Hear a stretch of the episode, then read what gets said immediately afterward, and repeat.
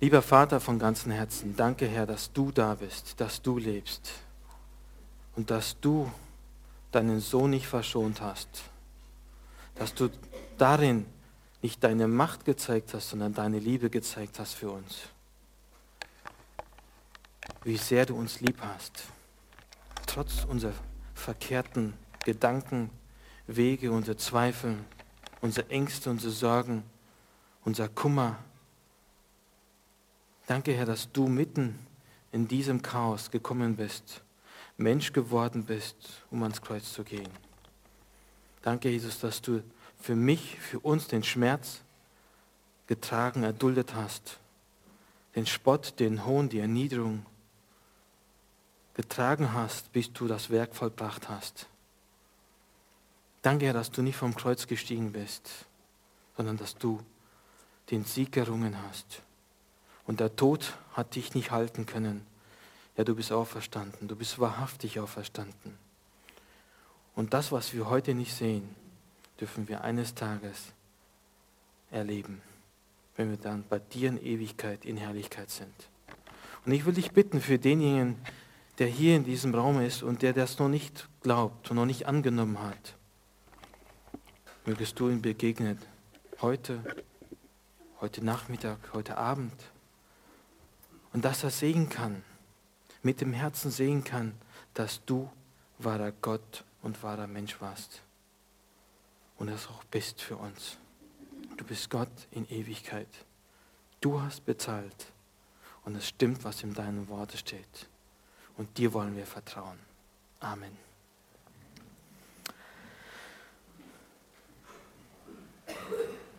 Es ist eine Woche nach Ostern und da war die Bitte vom Hans-Peter, einen Gedanken dazu zu äußern, Begegnung mit dem auferstandenen Herrn.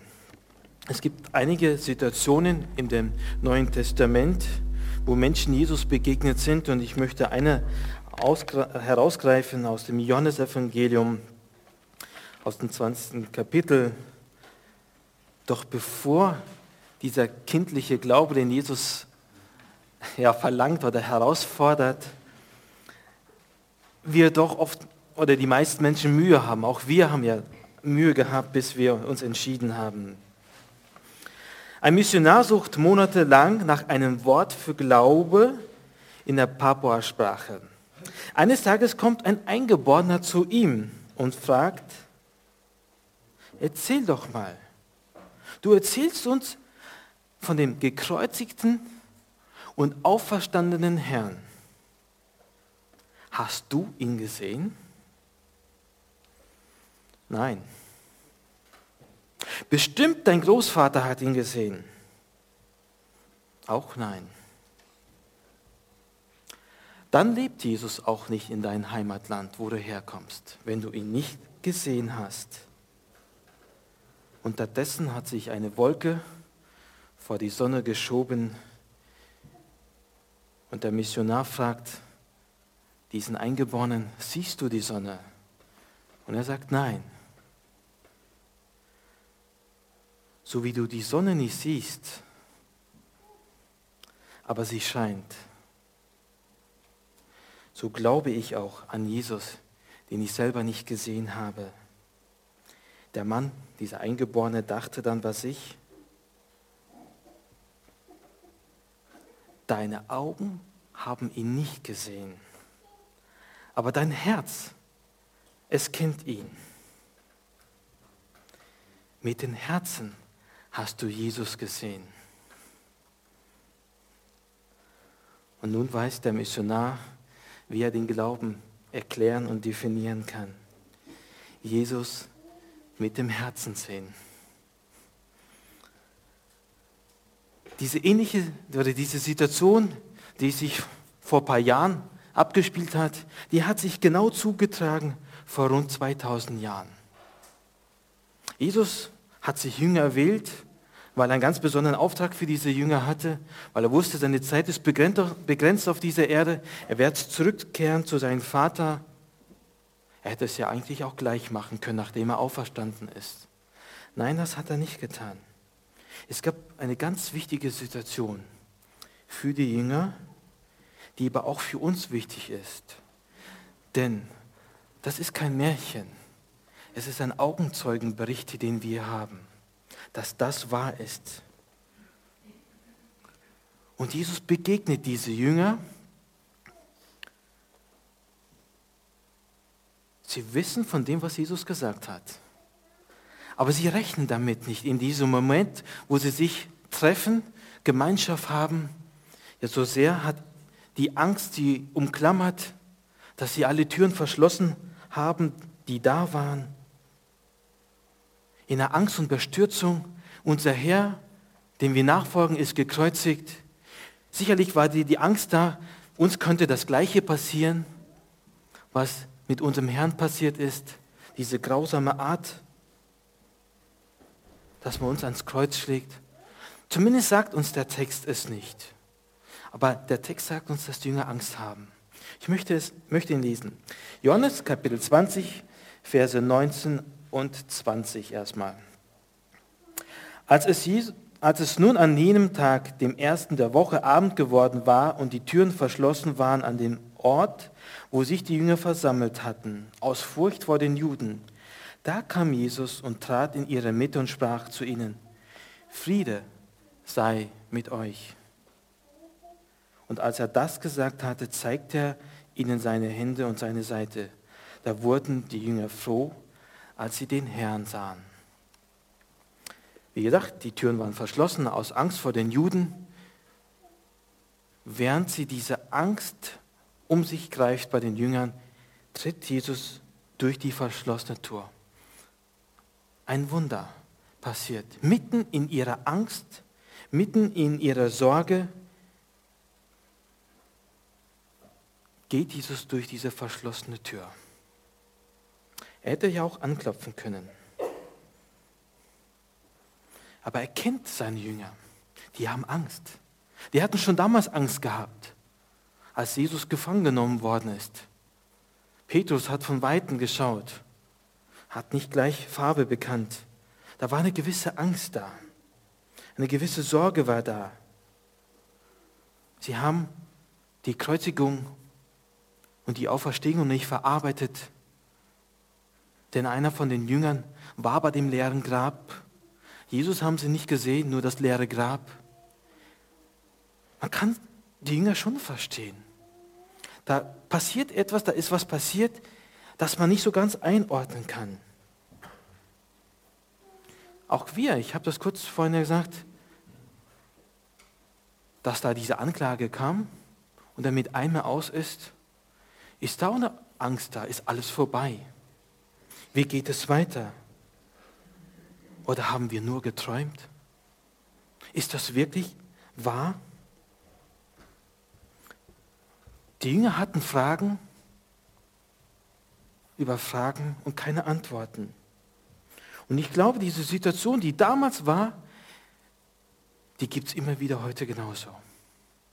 Wir sind in Situationen, wo wir Fragen haben, aber keine Antworten haben auf unsere Fragen. Und mitten in dieser Angst begegnet Jesus seine Jünger.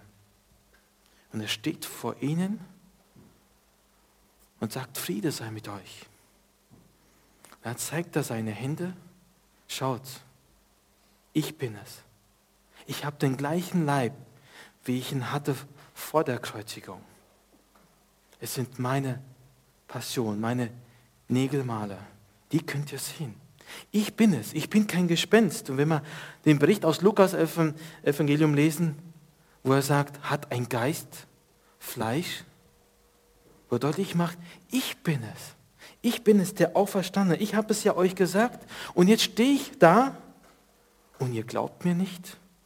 Wovor habt ihr Angst? Vielleicht war es auch gerade deshalb, gut, dass Jesus nicht an die Tür geklopft hätte. Sonst würden sie vielleicht noch mehr Angst haben und erst recht nicht die Tür aufmachen und in ihren Sorgen, in ihren Kummer vielleicht endgültig Jesus den Herrn abschreiben, sagen, das war alles nur geträumt. Aber Jesus steht vor ihnen. Es muss richtig so salbungsvoll gewesen bestimmt sein, als Jesus gesagt hat, Friede sei mit euch. Warum sagt Jesus, Friede sei mit euch? Hätte auch sagen können, habt keine Angst und ähm, das ist Sünde, diese Angst, die ihr da habt, das ist nicht in Ordnung. Ähm, ihr habt zu wenig Glauben.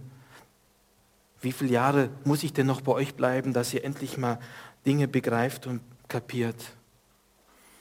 Der Mensch möchte gerne Beweise haben. Wenn heute zu dir einer kommt und sagt, ich habe was geerbt, ein Grundstück, ich brauche es nicht, ich habe genug, ich schenke dir das Grundstück. Und du sagst dir, ja, ja, das kann jeder sagen. Du wirst erst glauben, wenn du beim Notar bist und dein Name eingetragen ist. Und das ist auch selbstverständlich.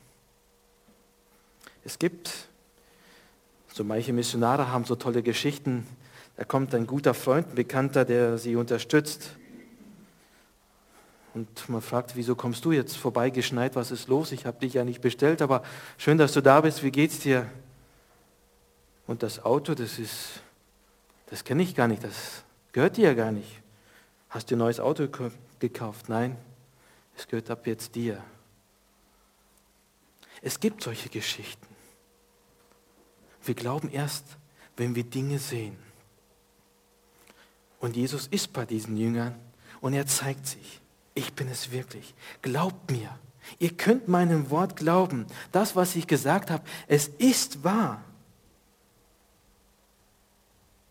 Jesus möchte, dass wir ihn ernst nehmen, dass wir ihn bei Wort nehmen. Ich habe drei Kinder. Ich freue mich nachher, wenn ich nach Hause komme, die wollen heute grillen. Es hat deshalb einen Grund, weil die Chiara die Schafplatten hat. Ähm, und Tanja dann zu Hause ist, ist noch ansteckend, äh, deswegen sind sie zu Hause. Nicht, weil ich heute einen Dienst habe, machen sie mir so ein Essen. Dann haben sie gesagt, aufgrund des Wetters. Und Kinder vertrauen mir. Und ich muss aufpassen, dass ich das Vertrauen meiner Kinder nicht ähm, zerbreche oder kaputt mache. Ich mache manchmal Späße mit meinen Kindern. Und die Kinder fragen, echt Papa? Ist das so? Da merke ich, wie Kinder mir ungetrübt vertrauen, mir als Papa vertrauen, mir glauben, was ich sage. Und so empfinde ich, dass Jesus möchte, liebe Jünger, glaubt mir doch, ich war doch bei euch gewesen. Jesus kennt seine Jünger und er begegnet sie. Ja, ich weiß, jetzt kommen sicherlich Fragen auf, ich würd, würde gerne auch solche Beweise haben. Dann würde ich ja auch von ganzem Herzen glauben und ihm vertrauen. Ja, wir haben auch uns gefragt, ist jetzt alles aus? Ist jetzt wirklich alles aus? Woran können wir erkennen, Herr, dass du mit uns weiter arbeitest? Dass du uns noch gebrauchen willst? Und es gehen Tage, es gingen Wochen, es gingen Monate den Beweis, den die Jünger hatten, den haben wir nicht gehabt. Und doch möchte Gott, dass wir ihm vertrauen. Mose hat gefragt, woher werden die Kinder wissen, Israel, dass du mich gesandt hast? Woher wird der Pharao wissen, dass du mich gesandt hast? Und er sagt, hier hast du den Stab. Gott möchte, dass wir ihm vertrauen. Vertrauen, wie Kinder ihren Eltern vertrauen. Trifft vielleicht nicht auf allen zu, aber im Grunde genommen schon bei den meisten. Und Jesus selber hat das gesagt. Ihr müsst werden wie die Kinder. Die Situation mit den Jüngern, es ist nicht für mich, ich weiß nicht, wie es für dich ist, keine alte Geschichte, die, ja, das war damals mal, das ist, das ist so damals gewesen. Nein, es ist eine Situation, die ich empfinde, in der bin ich immer wieder drin. Du bist mit Menschen im Gespräch, so lange schon im Gespräch und die Frage, begreif es doch endlich mal, dass das wahr ist, was da steht. Herr, wieso greifst du nicht ein in dem Leben von dem Willi Schmidt? Der weiß so viel. Wie viele Stunden müssen es noch sein? Wie viele Beweise müssen noch da sein, damit er begreift? Wir wünschen uns manchmal, dass Jesus Ja, wir wissen es, er wird nicht leibhaftig hier sein und zeigen, aber auf seine Art und Weise, so dass der Mensch es begreift.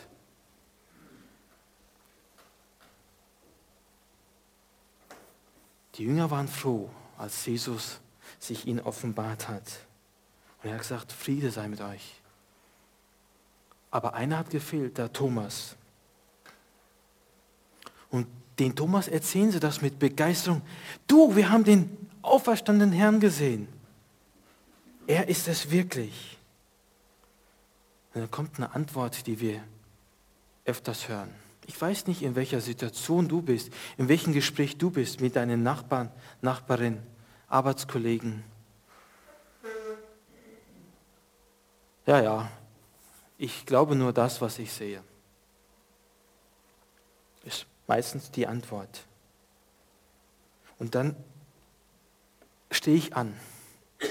Wie kann ich ehrlich sein, menschlich sein, Gott nicht spiele, Gott es überlassen, dass er eingreift, dass der Mensch nicht mir in erster Linie vertraut oder meinen Worten glaubt, die ich sage, sondern Gott glaubt, dass es ihn gibt.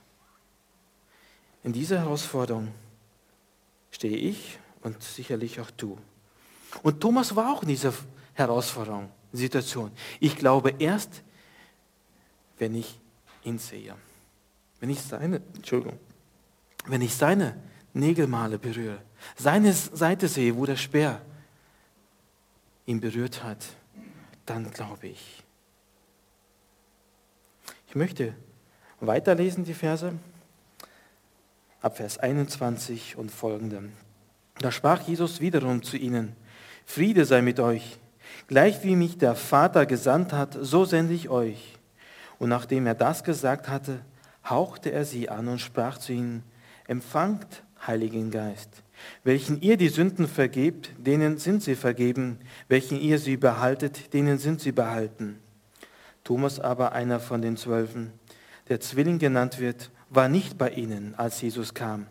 Da, sagt, da sagten ihm die anderen Jünger, wir haben den Herrn gesehen. Er aber sprach zu ihm, ihnen, wenn ich nicht an seine Hände das Nägelmal sehe und meine Finger in das Nägelmal lege und meine Hand an seine Seite lege, so werde ich es niemals glauben. Eine ehrliche Begegnung, eine ehrliche Antwort von Thomas. Und auch eine berechtigte Frage. Wieso soll ich glauben, wenn ich ihn nicht gesehen habe?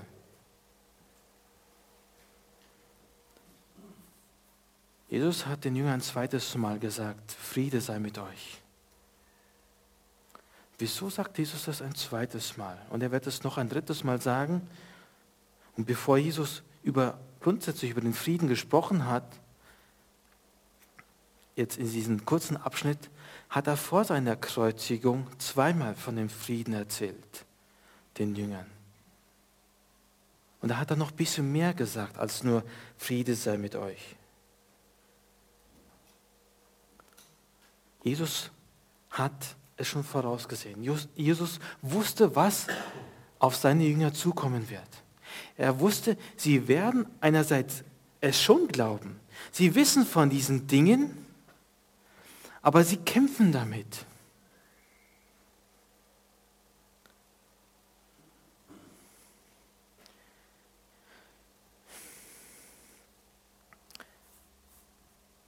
Lass uns die Stelle vielleicht lesen. Johannes, Johannes Kapitel 14 müsste es sein.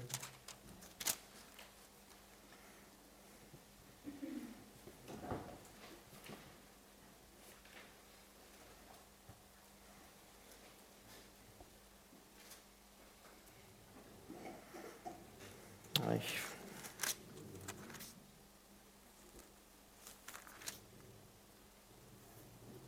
Zumindest die eine Stelle, die zweite Stelle ist im Johannes ähm, Kapitel 16, Vers 33. Dies habe ich euch zu euch geredet, damit ihr in mir Frieden habt. Und dann sagt Jesus was Interessantes. Das, denke ich, gilt nicht nur für die Jünger, auch, sondern für uns.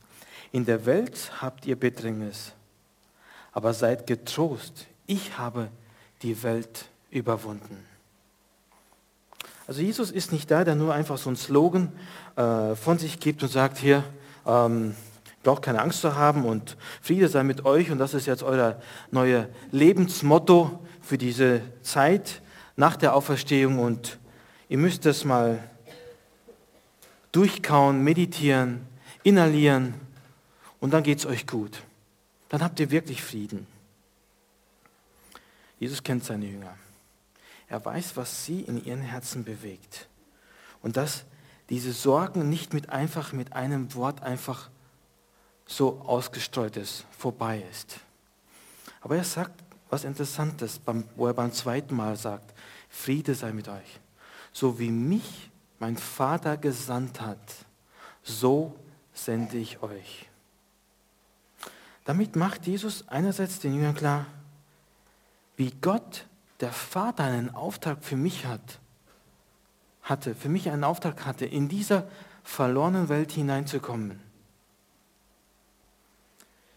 So sende ich euch ebenfalls in diese verlorene Welt, wo Angst und Bedrängnis da sein wird. Aber seid getrost, ich habe die Welt überwunden. Damit meint Jesus, ich habe am Kreuz gesiegt. Der Teufel ist nicht Herr. Und meinen Frieden, den gebe ich euch.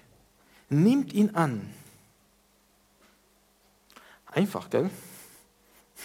Wie macht man das? Das ist ja die Herausforderung in unserem Leben. Wir glauben ja, dass das stimmt, was da steht. Jesus will, dass wir ihm unentwegt vertrauen. Dass wir ihm zutrauen, in einer Welt zu leben, die er selber gelebt hat. Und dass es möglich ist, diesen Auftrag zu leben, den der Vater hat. Und es gibt kein Plan B. Es gab keinen Plan B und C für Jesus. Und es gibt auch keinen Plan B und C für uns. Wir können nicht auf den Mond fliegen, auf den Mars und uns das Leben neu dort schaffen und erdenken und meine, alle Sorgen hier belassen und zurücklassen und da ganz neu anfangen. Wir nehmen unser Gepäck mit. Unsere Zweifel, unsere Sorgen, unsere Beweise, nach denen wir suchen. Und Jesus spricht, Friede sei mit euch. Vertraut mir. Ich habe den Frieden geschaffen. Vielleicht verstehen wir jetzt das eine oder das andere Wort, was Jesus am Kreuz gesagt hat. Vater, vergib ihnen, denn sie wissen nicht, was sie tun. Oder die andere Aussage, die letzte Aussage, die er gesagt hat, es ist vollbracht. Was ist vollbracht? Dass er keine Kraft mehr hat, durchzuhalten? Er hat den Auftrag des Vaters erfüllt. Er hat Frieden geschaffen, so dass der Mensch mit Gott in Versöhnung treten kann. Vorher war es nur ein Opfer, das wissen wir aus dem Alten Testament. Es war ein Zudecken der Sünde. Wer glaubt, der ist gerettet, gar keine Frage aus dem Alten Testament. Aber jetzt ist das Opfer, das Gott wollte, von seinem Sohn geschehen, erfüllt. Gott nimmt dieses Opfer an und wer an seinen Sohn glaubt, der kann und wird Frieden erfahren. Wir Menschen versuchen in Frieden zu leben. Und wir, sind herausgefordert, so, so viel es an euch liegt, Frieden zu halten. Es war nicht möglich mit der Nachbarin. Frieden, wirklichen Frieden zu haben. Das wussten wir auch vorher und wissen wir auch heute noch immer.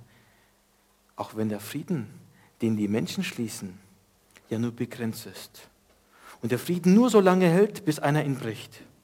Und immer wenn der Frieden trotzdem geschlossen worden ist, ist immer dieser Fünkchen Ungewissheit, hält sich der andere an diesen Frieden. Mit dem werden wir leben. Das können wir nicht ausradieren, zur Seite schieben, wie wir es gerne haben wollen. Aber eins dürfen wir wissen. Oder einen Frieden, den können wir auf jeden Fall haben. Den Frieden zwischen Gott und mir selber. Du kannst Frieden mit Gott haben. Wenn es schon mit Menschen nicht möglich ist, aber mit Gott kannst du Frieden haben. Und seinen Frieden gibt er uns. Den dürfen wir annehmen. Im Glauben, im Vertrauen, dass sein Sohn wirklich bezahlt hat, dass wirklich jede Schuld bezahlt ist und dass, wie er selber gesagt hat, dass er auferstanden ist von den Toten und sich den Jüngern gezeigt hat. Wir haben einen Augenzeugenbericht, der uns herausfordert, an seine Verheißung, an sein Wort zu glauben. Es stimmt, die Jünger hatten das Vorrecht gehabt, aber sie haben auch leibhaftig vor der Kreuzigung ihn gesehen. Und wenn wir die Geschichten lesen, wo Jesus auf dem Wasser gegangen ist, hatten sie Angst gehabt. Wo die Menschen hinterhergegangen sind, Herr, schick sie nach Hause, es wird bald Abendessen, die brauchen, die müssen zusehen, dass sie noch was bekommen. Gib ihnen, gib doch ihnen zu essen. Sie haben so viel erlebt. Und es ist, glaube ich, auch berechtigterweise, dass sie das Vorrecht hatten, ihn persönlich zu sehen. Jesus wusste, dass die Jünger sich wieder treffen werden. Und so wie der, wie der Bericht uns gibt, nach acht Tagen begegnet Jesus wieder den Jüng, die Jünger. Die Türen waren wieder verschlossen. Thomas ist diesmal vor, dabei. Und es hat so den Eindruck, als Jesus nur extra für diesen Thomas gekommen ist, damit dieser eine von den Jüngern nicht hinterher sagt, das stimmt alles nicht, was, was die anderen erzählen. Die haben ihn gesehen, aber ich nicht. Ich glaube nicht. Und Jesus kommt durch diese verschlossene Tür und sagt ein drittes Mal, Friede sei mit euch. Und von dem Bericht, wie Johannes das uns überliefert, hat es den, den Augenschein, dass er direkt auf den Thomas zugeht und sagt, hier bin ich. Fasse mich an, berühre mich. Wir wissen nicht, ob Thomas wirklich berührt hat, um zu fühlen, diese Narbe, wo, de, wo dieser Nagel drin war. Wir wissen es nicht. Und Jesus sagt dann, das lesen wir im ab 28. Vers, und Thomas antwortete und sprach zu ihm, mein Herr und mein Gott. Jesus spricht zu ihm, Thomas, du glaubst, weil du mich gesehen hast. Der Vers oder der Satz geht noch weiter. Glückselig sind die, die nicht sehen und doch glauben. Das ist jetzt die Herausforderung für uns. Jesus hat es schon den Thomas gesagt und den Jüngern gesagt, ohne Dinge zu erklären, was in der nächsten Zeit alles passieren wird, dass sicherlich Menschen da sein werden, die das nicht glauben werden. Das sagt alles der Text nicht. Aber er sagt etwas voraus für die Zeit, nachdem man diesen Beweis nicht mehr vor Augen hat. Ihn persönlich, wo man seine Passion sehen kann. In anderen Texten wird berichtet, dass er über 500 Menschen sich gezeigt hat. Somit ist es so klar und so deutlich, dass er wirklich auferstanden ist. Aber in diesem Moment, wo Thomas diesen Beweis haben will, sagt Jesus ganz klar, glückselig sind die, die nicht sehen und doch glauben. Vielleicht ist das die Antwort auf deine Frage, auf meine Frage, dass Gott uns nicht ständig Beweise geben will, sondern will, dass du ihm vertraust wie ein Kind. Was sagt denn einer seiner Jünger selber, der Petrus, wenn man den Petrusbrief liest. Ich möchte mal kurz den aufschlagen. 1. Petrus, Kapitel 1, ich möchte da ab Vers 7 lesen. Nein, ab Vers 8. Da sagt Petrus, ihn liebt ihr, obgleich ihr nicht gesehen habt. An ihn glaubt ihr, obgleich ihr ihn nicht jetzt seht. Und über ihn werdet ihr euch jubeln, freuen mit unaussprechlicher und herrlicher Freude, wenn ihr das Endziel eures Glaubens davonträgt, die Errettung eurer Seelen und so weiter. Paulus, äh, Petrus fordert heraus, ihn habt ihr nicht gesehen und doch habt ihr geglaubt. Und haltet fest an dieser Verheißung. Das ist übrigens auch das Wort, oder weshalb sich der Jack Würzen damals diesen Namen gegeben hat, Wort des Lebens, was Paulus den Philippa sagt, haltet fest an dem Wort des Lebens, an diesem ewigen Wort. Himmel und Erde werden vergehen, aber meine Worte werden nicht vergehen, hat Jesus gesagt. Da ist ein berechtigter Zweifel da. Und Zweifel ist noch nicht die Sünde. Der Unglaube ist der Sünde. Jesus tadelt den Thomas nicht. Mensch, kapierst du es immer noch nicht? Sondern auf einer ganz liebevollen Art und Weise begegnet er diesem Thomas, diesem Zweifler und zeigt, ich bin der auferstandene Herr. Wenn du in Nöten oder in Sorgen bist, das bin ich auch bin auch in Sorge. Es gibt manche Sorgen, die da sind in meinem Leben, wo ich frage dem Herrn, wie kann das sein? Wie soll es weitergehen? Herr, ich möchte gerne wissen, ich möchte es sehen. Herr, geh du voran. Ich weiß, dass du vorangehst, aber ich sehe es nicht. Dass wir Zweifel haben, glaube ich nicht, dass das das Schlimme oder das Schwierige ist. Weil ein Zweifler fragt und sucht und ist dabei am Ringen. Aber derjenige, der nicht glaubt, der hat schon abgeschrieben. Und Jesus sagt zu den Thomas, sei nicht ungläubig, sondern gläubig. Vertraue mir.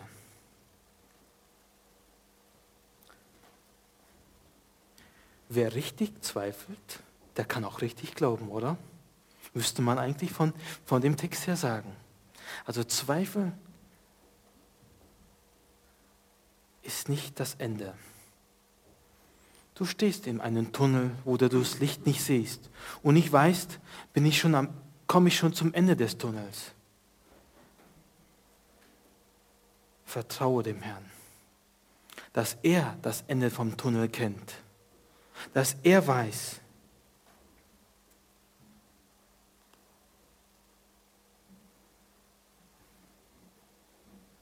wie du mit deinen Sorgen umgehen kannst. Und er will dich begegnen. Er wird dich nicht so begegnen, wie er den Jüngern begegnet ist. Leibhaftig. Aber in seinem Wort will er dir begegnen. Und wenn du am Zweifeln bist, haut er dir nicht eins auf den Kopf und sagt, was soll das? Wie lange bist du schon mein Kind? Wie lange gehst du in die Gemeinde? Wie oft hast du schon die Schrift studiert und weißt von diesen Dingen und gibst sie selber weiter. Aber in dem Moment bist du selber derjenige, der zweifelt und glaubt. Jesus möchte dich begegnen und auch den letzten Funken Zweifel ausräumen. Und möchte, dass du ihn unentwegt vertraust. Bevor Jesus gestorben ist, ans Kreuz gegangen ist, um zu sterben, war diese Situation da, dass jemand zu Jesus gekommen ist und gesagt hat, er ist ihm begegnet, er hat eine Leute vorausgeschickt und als er Jesus gesehen hat, stopp Jesus, bleib da stehen. Herr, du musst nur ein Wort sprechen und ich weiß, mein Diener wird gesund. Du musst gar nicht dabei sein, deine Hände auflegen Du musst nicht da ein Gebet sprechen. Du musst nicht irgendwelche Kräuter suchen und drauflegen oder warten, bis die Sonne drauf scheint und das Wasser geben. Sprich nur ein Wort und ich weiß, mein Diener wird gesund. Und dann sagt Jesus, so einen Glauben finde ich in ganz Israel nicht. Jesus ist auf der Suche. Jesus möchte, dass wir ihm vertrauen. Und nicht erst seit dem Neuen Testament, seitdem er leibhaftig auf dieser Erde ist. Noah hat ihm vertraut. Liest diese Glaubensgeschichte im Hebräerbrief durch. Wir Menschen ihm vertraut haben und wir haben Zeitzeugen und ihr seid das beste Zeugnis. Ihr habt ihn nicht gesehen und glaubt doch, dass er auferstanden ist. Und das haben wir gefeiert. Ihr habt das hier gefeiert, wir haben es bei uns gefeiert in Villach. Und das wollen wir jeden Tag feiern und den Menschen sagen, ihn haben wir nicht gesehen, aber wir glauben. Glückselig sind die, die nicht sehen und doch glauben. Ich möchte einfach noch beten. Danke, lieber Jesus, dass du dich deinen Jüngern offenbart hast. Es war für sie ungeheuerlich wichtig und wir haben heute diesen Bericht darüber, dass das wahr ist. Und du hast einen Segen verheißen denen, die nicht sehen und doch glauben. Dir zutrauen, dass nicht nur ein Fünkchen Wahrheit da ist, sondern dass man dir vollkommen vertrauen kann.